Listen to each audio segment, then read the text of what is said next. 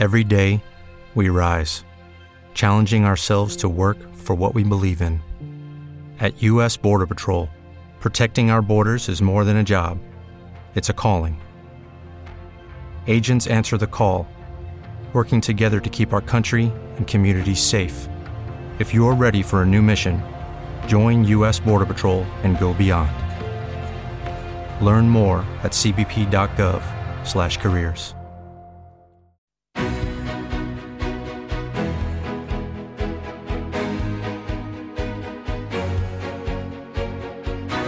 En Capital Intereconomía, Consultorio de Fondos.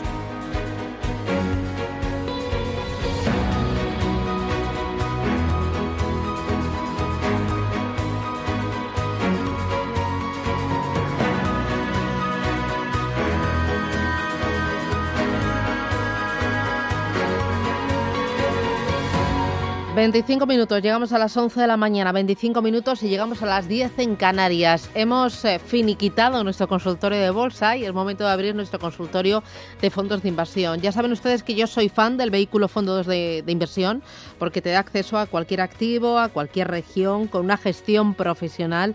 Tienes una gran ventaja fiscal y es que puedes mover el dinero de un fondo a otro sin pasar por la ventanilla de Hacienda y es un vehículo jurídicamente totalmente seguro.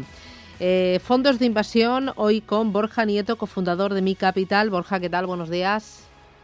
Muy buenos días, Susana. Eh, oye, vosotros estáis incluyendo eh, fondos, mucho fondo de tecnología en las carteras de vuestros clientes, al menos en las carteras más agresivas. Bueno, la, parte de tecnología siempre está presente en las carteras de mi capital, sobre todo para los perfiles, digamos, más agresivos, porque al final también los índices ya tienen una parte importante de tecnología.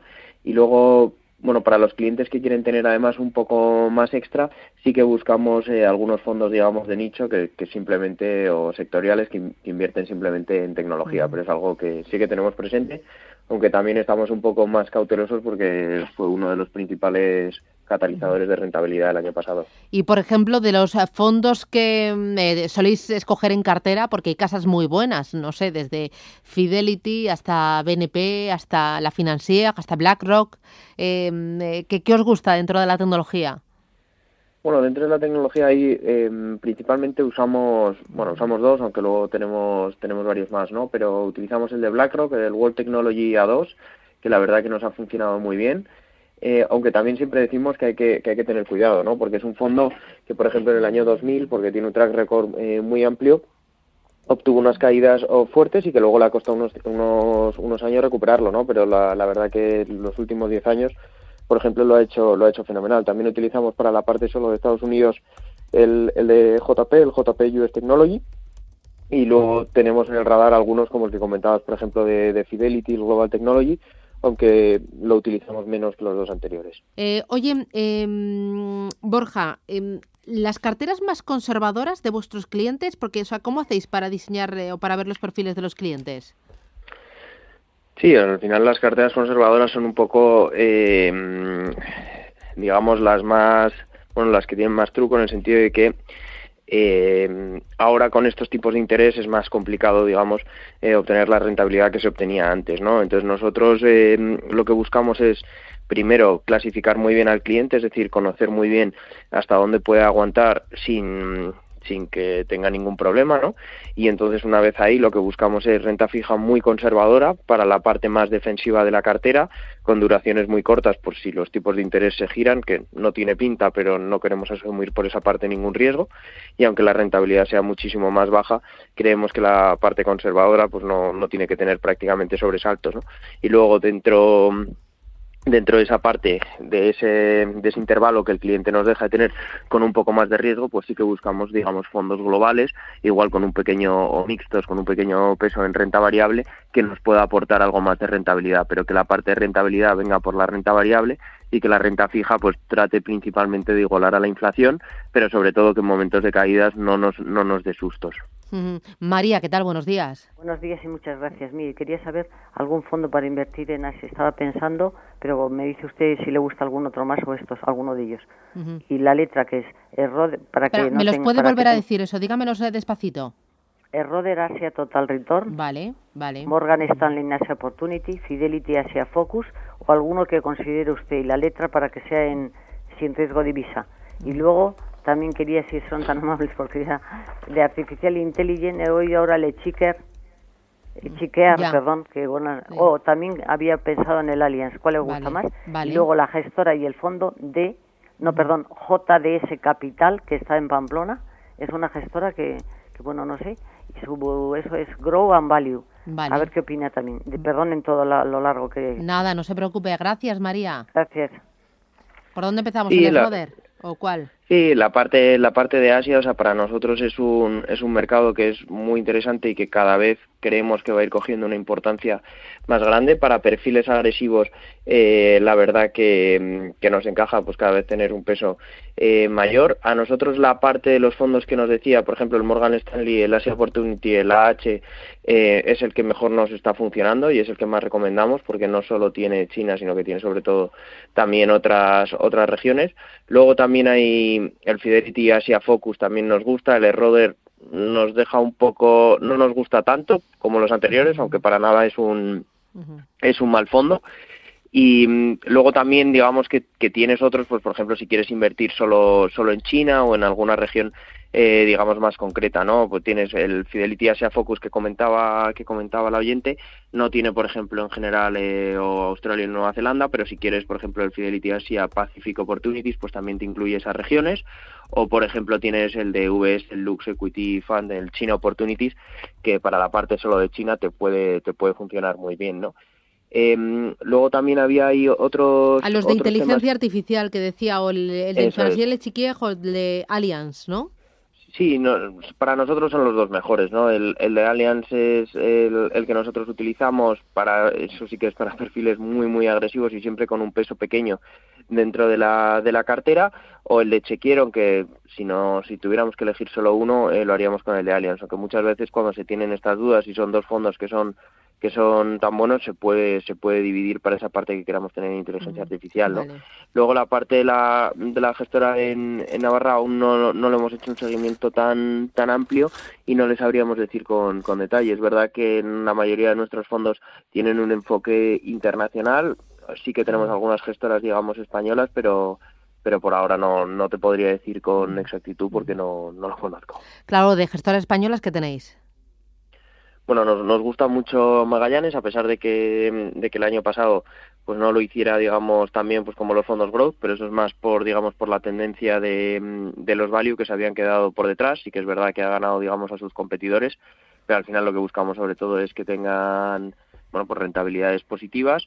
En su día utilizábamos Cartesio, aunque el año pasado lo sacamos de las carteras, pero no, no descartamos volver volver también a, a tenerlo y luego, bueno, tenemos también algunos, digamos, fondos fondos de nicho que en, que en su día los hemos tenido sin problema. Vale. Eh, oye, ¿y Head Funds? O sea, Head Funds es retorno absoluto, ¿no?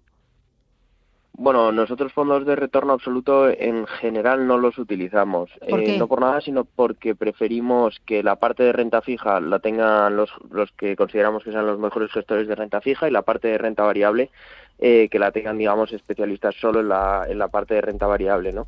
Em, entonces, eh, sí que utilizamos algunos fondos mixtos, que no son hedge funds directamente, ni mucho menos, que, lo pueden regular un poco, pero al final lo que buscamos es, eh, lo malo de los hedge funds es que muchas veces son ilíquidos, no tienen, digamos, un valor liquidativo diario y luego en general suelen, suelen ser menos transparentes. No queremos decir que no funcionen bien, pero nosotros no- en general no los utilizamos. Vale. Eh, mira, em, uno de los oyentes. eh, buenos días. Soy Marta y mi consulta es sobre un plan de pensiones de BBVA Jubilación 2025.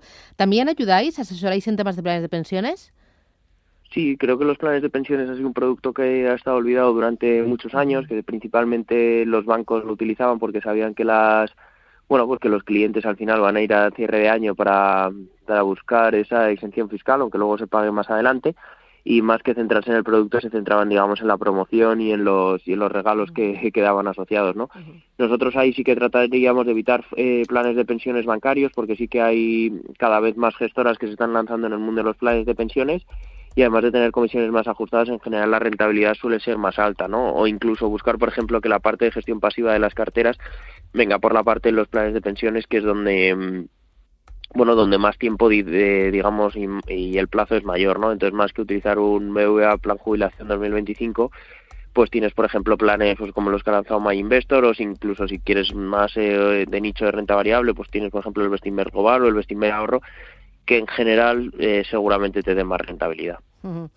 Eh, mira, María dice, mm, bueno, ah, no, mira, este sobre los planes de pensiones, dice, hola, tengo los planes de pensiones del BBVA Jubilación 2025. El año pasado perdí un 3% y quisiera cambiarlo a otro de renta fija flexible, que parece que se comporta mejor. ¿Cómo lo ve? ¿Le parece una buena idea?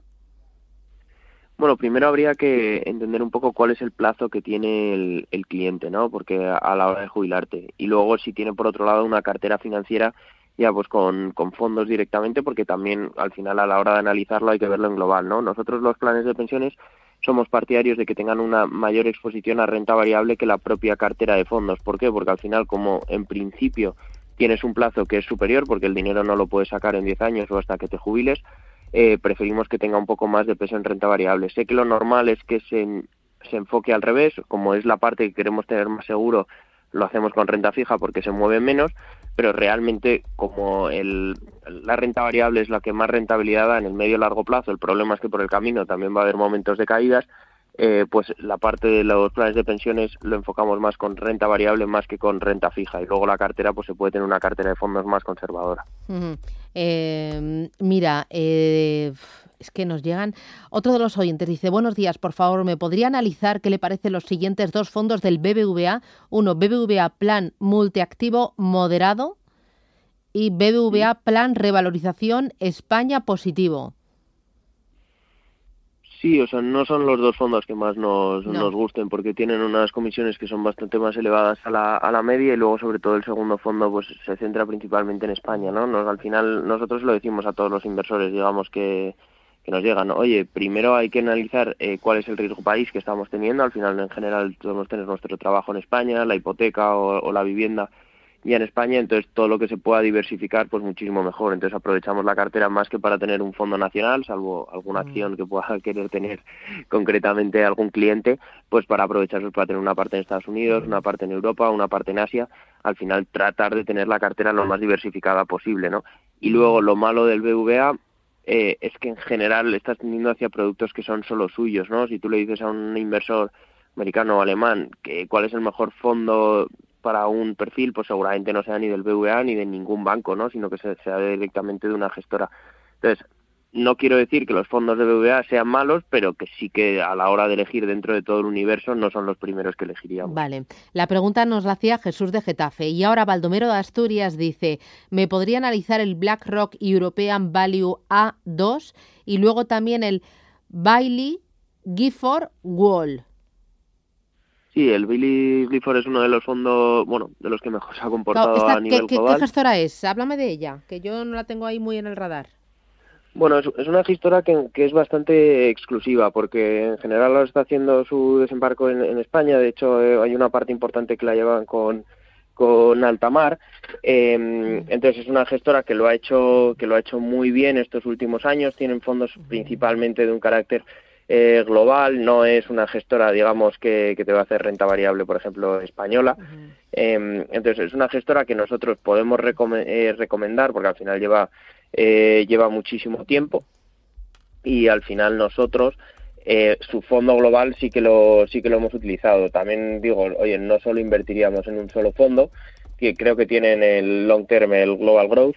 Eh, nosotros buscaríamos también otro tipo de fondos porque también tiene mucha volatilidad, ¿no? Entonces complementar la cartera pues con los que hablamos habitualmente, ¿no? El Sailern, el Amundi, em, bueno, fondos, incluso el Fund Smith, que también puede ser un fondo, digamos, de autor, que, te puede complementar muy bien la, la cartera. O incluso, por ejemplo, el, de BlackRock que comentaba también el oyente, pues se puede, se puede utilizar porque al final es un fondo que nos gusta mucho. También es verdad que en Europa el que principalmente utilizamos en la parte de growth es el, es el de Comgest, eh, pero este es un fondo, el de BlackRock que nos comentaba el oyente, que está muy bien.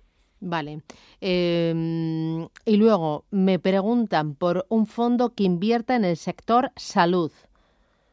¿Salud lo está haciendo, eh, o sea, ¿cómo, ¿cómo, lo hizo el año pasado? Que yo estoy, porque o sea, salud es mucho, ¿no? Puede tener desde hospitales hasta muy ligado también a la tecnología, eh, fondo global, o sea, no sé qué hay de salud.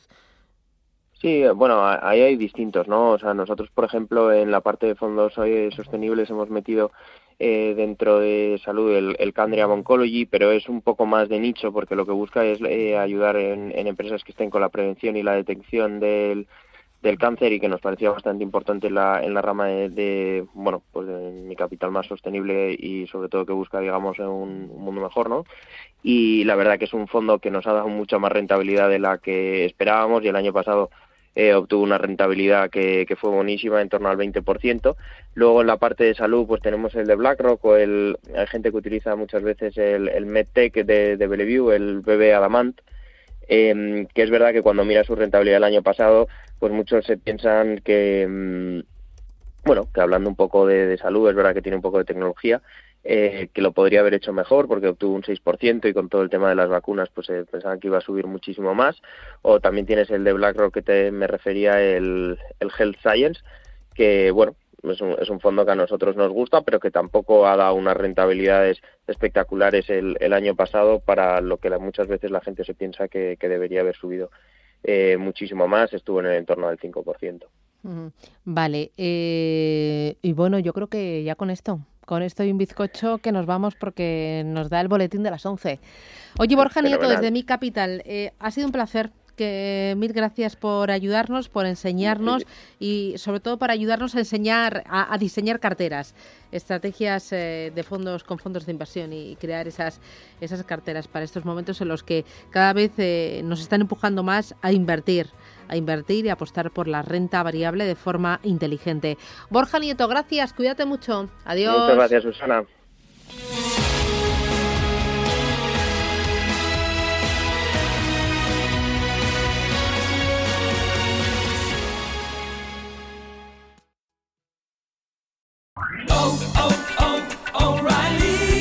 ¿Necesitas ayuda? En O'Reilly Auto Parts te ayudamos. ¿Necesitas algún consejo? Te aconsejamos. Nuestros profesionales en autopartes están siempre disponibles para ayudarte a encontrar lo que necesites. Excelente servicio al cliente es solo una de las ventajas que ofrece O'Reilly Auto Parts. Los profesionales en autopartes. Oh, oh, oh, O'Reilly Auto Parts.